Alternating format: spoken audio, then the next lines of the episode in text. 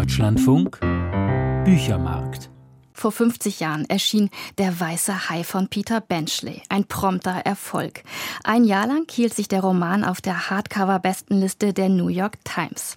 Das Taschenbuch verkaufte sich danach mehr als neun Millionen Mal allein in den USA. Für ewigen Ruhm sorgte schließlich die Verfilmung von Steven Spielberg, die nicht besonders wortgetreu war. Benchley hatte zwar am Drehbuch mitgearbeitet, er musste sich allerdings an die Wünsche der Produzenten halten und die hatten offenbar keine Geduld für das ausgreifende erzählerische Beiwerk.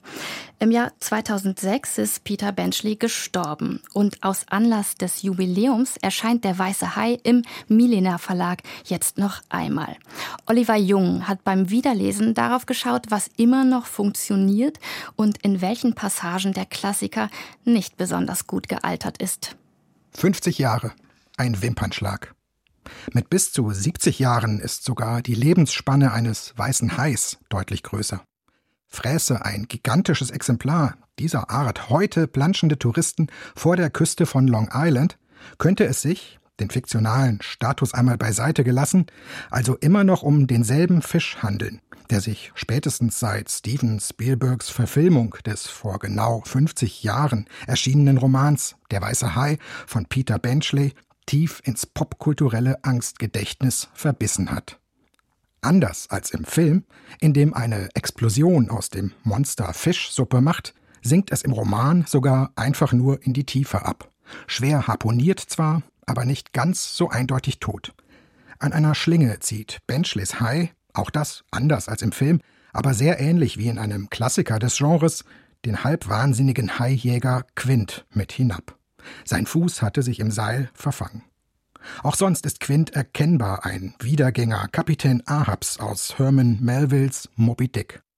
Beim ikonischen Finale des Walfängerromans hat sich Benchley so unverfroren bedient, dass man fast von einem Plagiat sprechen kann.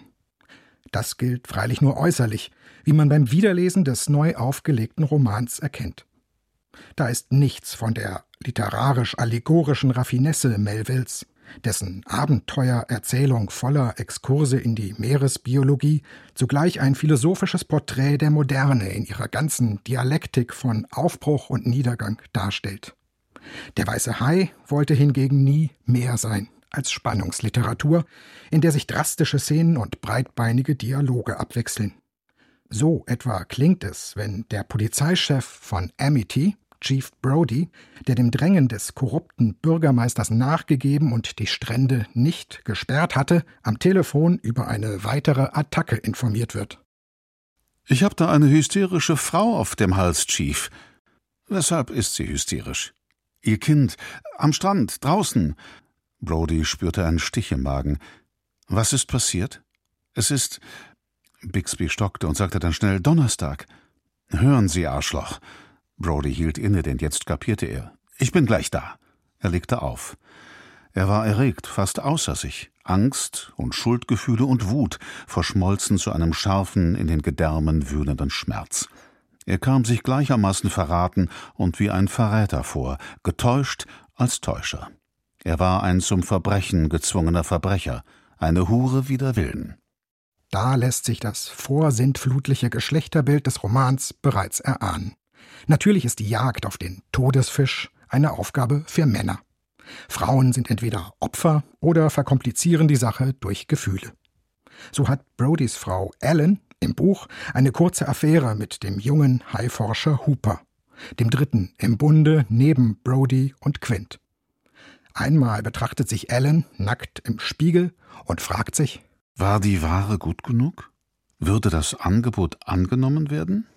Dass der bereits 2006 gestorbene Benchley im spät nachgereichten Vorwort angab, das Buch so nicht mehr schreiben zu können, hatte aber weder mit der Macho-Attitüde noch mit der Begrenztheit der literarischen Mittel zu tun, sondern allein mit einem schlechten Gewissen in Sachen Tierschutz nachdem sich der Autor ein ganzes Leben lang mit Haien befasst hatte.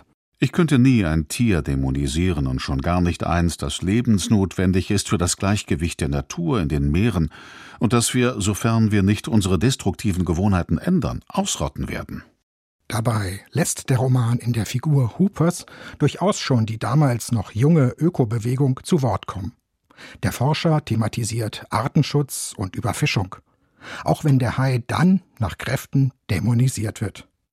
Was dem Buch seine Würze verleiht, ist allerdings in erster Linie das Duell zwischen der Bestie und dem Trophäenjäger Quint. Zwei ebenbürtige Killer ohne jede Rücksicht. In dieser simplen, epischen Grundstruktur funktioniert der Plot bis heute. Dass Benchleys weitere Romane über Meeresungeheuer keine bleibenden Spuren hinterlassen haben, muss nicht bedauert werden. Ein großer Stilist war hier nicht am Werk. Mit seinem Debüt aber ist es dem Autor gelungen, einen modernen Mythos zu erschaffen, indem er einen alten Mythos überschrieb. Dem Hai ist sein Menschenfresser-Image nicht gut bekommen. Der Wal aber war damit freigesprochen von der Bürde, den Leviathan verkörpern zu müssen. Oliver Jung über den popkulturellen Klassiker Der Weiße Hai von Peter Benchley. Zum 50. Jubiläum hat der Milena Verlag den Roman wieder aufgelegt. Vanessa Wieser hat ihn aus dem amerikanischen Englisch übersetzt und die Übersetzung des Begleitmaterials stammt von Walter Hartmann. 336 Seiten, 25 Euro.